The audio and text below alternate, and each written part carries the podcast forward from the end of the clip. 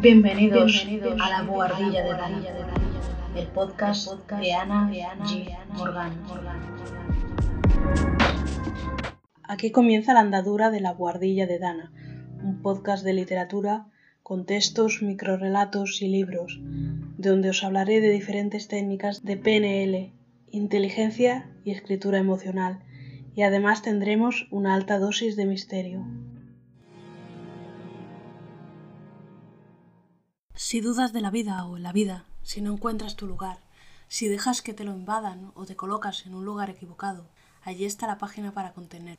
Escribe Silvia Adela Coan, filóloga y autora de numerosos libros sobre técnicas literarias. Creó en 1975 talleres de escritura y fundó la revista Escribir y Publicar, de la que es directora. Tenía una pregunta que haceros. ¿Quién de vosotros ha sufrido una situación sentimental, emocional, en la que se haya sentido bloqueado? Yo desde luego sí.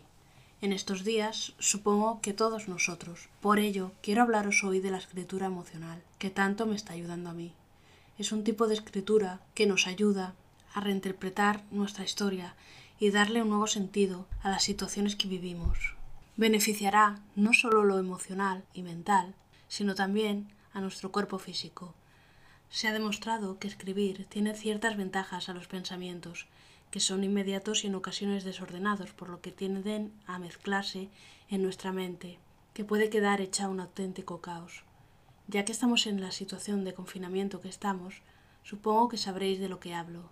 A través de la escritura conseguimos una distancia con nuestros pensamientos, ya que nos permiten verlos desde cierta distancia y además nos permiten ordenar y reflejar todo ese caos interno que cada uno de nosotros tenemos escribir lo que nos ha sucedido a lo largo de nuestra vida y escribir sobre lo que estamos viendo, sobre eso que no hemos podido contar a nadie, puede aliviarnos, ayudarnos a ver nuevos puntos de vista, descubrir que no lo hemos hecho tan mal, que no lo estamos haciendo tan mal, y poner en orden nuestros sentimientos. Nos saca de la espiral de nuestros pensamientos, nos conecta con nuestras emociones y nos permite a la vez poner distancia. Gracias a la escritura pensamos con más lucidez, nos hacemos preguntas más concisas y lo mejor de todo tendemos a encontrar las herramientas para contestar dichas preguntas. Esta terapia ha sido estudiada por científicos y hay pruebas que avalan que a nivel cerebral no solo hay beneficios emocionales, sino también beneficios físicos. Mejora nuestra salud física y mental y nos ayuda a dormir mejor, todo eso muy útil hoy en día. Los resultados de la primera investigación publicados por el psicólogo social y profesor James Pennebaker en 1969 coinciden con posteriores estudios en que es muy beneficioso transformar nuestras experiencias emocionales en palabras y eso es debido a que la escritura implica la activación simultánea de los dos hemisferios cerebrales. Por un lado, hace funcionar el hemisferio derecho, que implica la creatividad y la emoción, y por otro el izquierdo, el de la razón y la estructura. Cuando los dos hemisferios trabajan juntos, facilitan la regulación del sistema límbico. El equilibrio emocional ayuda a combatir el estrés y mejora el sistema inmune. Otro punto también a destacar es que la escritura emocional puede ejercitarse de forma individual y algunos de sus beneficios serían que facilita la expresión emocional, favorece la reflexión y ayuda a tomar distancia del problema o situación. Hay quienes se sienten cohibidos con este ejercicio porque piensan que ellos no tienen creatividad.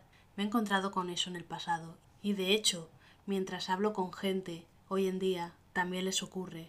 Siempre es lo mismo. Creen que escribirán mal o cualquier otro mecanismo de autoboicot que nuestra mente en ocasiones nos pone como piedras en el camino, pero en realidad no se trata de escribir bien o mal, o de una forma más o menos estructurada. Nadie te va a juzgar. De hecho, es posible que ese texto solo lo veamos nosotros. Lo releeremos para autoconocernos y empoderarnos con ello. Con eso quizás sea más que suficiente.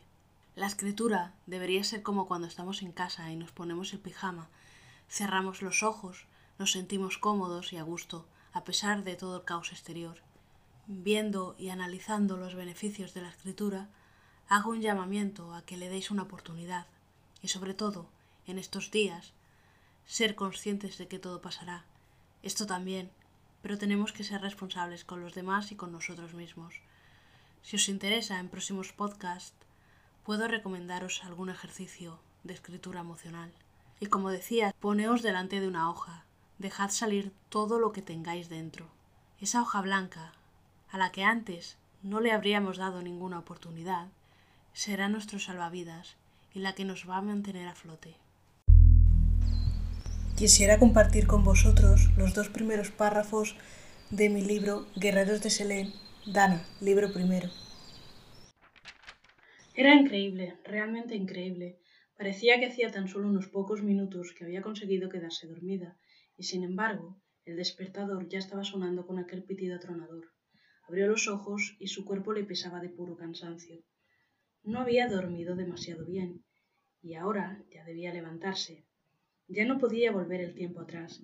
El insistente sonido de la alarma de su móvil, indicando la hora de la despedida entre ella y su cómoda cama, le taladraba la cabeza.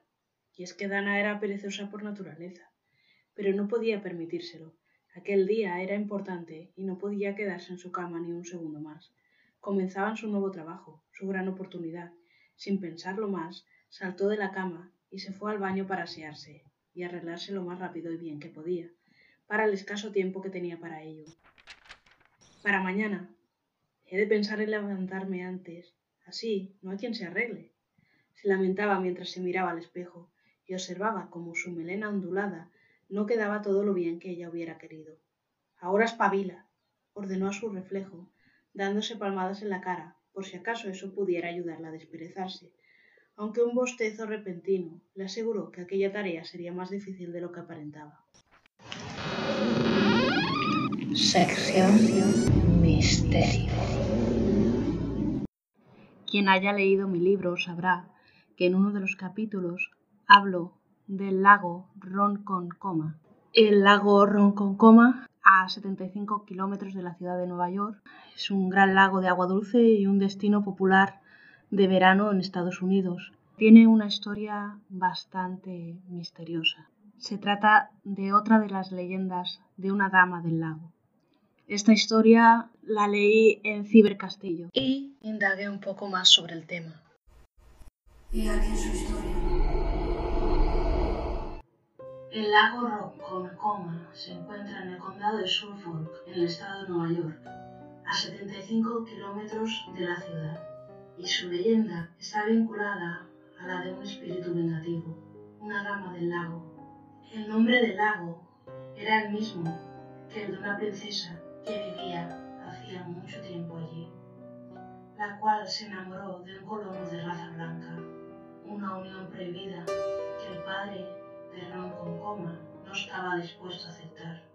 La princesa, sin embargo, escapaba cada noche remando sobre su pequeña canoa para enviar mensajes de amor a su amado, que la esperaba al otro lado del lago.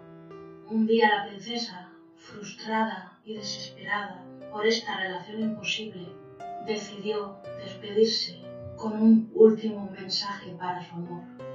Cuando dejó flotando sobre las aguas el mensaje, decidió hundir su canoa, ahogándose frente a su amado, quien en un ataque de locura se lanzó a las aguas del lago para morir junto a su amada coma. Desde entonces, se cree que las aguas del lago están habitadas por el espíritu de la princesa, conocida por la dama del lago, quien cada año arrastra el cuerpo de un hombre y lo sumerge sus aguas en venganza por su amor frustrado.